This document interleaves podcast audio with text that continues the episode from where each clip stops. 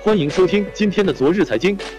网红 Papi 酱这几年在网络上无人不知、无人不晓。由网红 Papi 酱授权，太阳川和文化传媒徐州有限公司在多个商标类别上申请注册 Papi 酱系列商标。商标评审委员会经审查认定，申请注册的系列商标与其他商标构成近似，驳回了注册申请。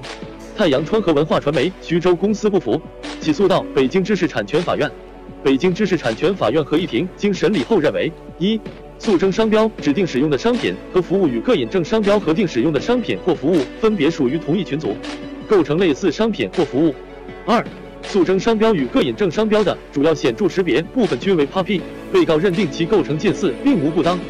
三、原告提交的证据只能证明 Papi 酱本身作为一个网红的名字具有一定的知名度。但不足以证明诉争商标经使用在指定使用商品或服务上具有了较高的知名度，从而可以与各引证商标相区分。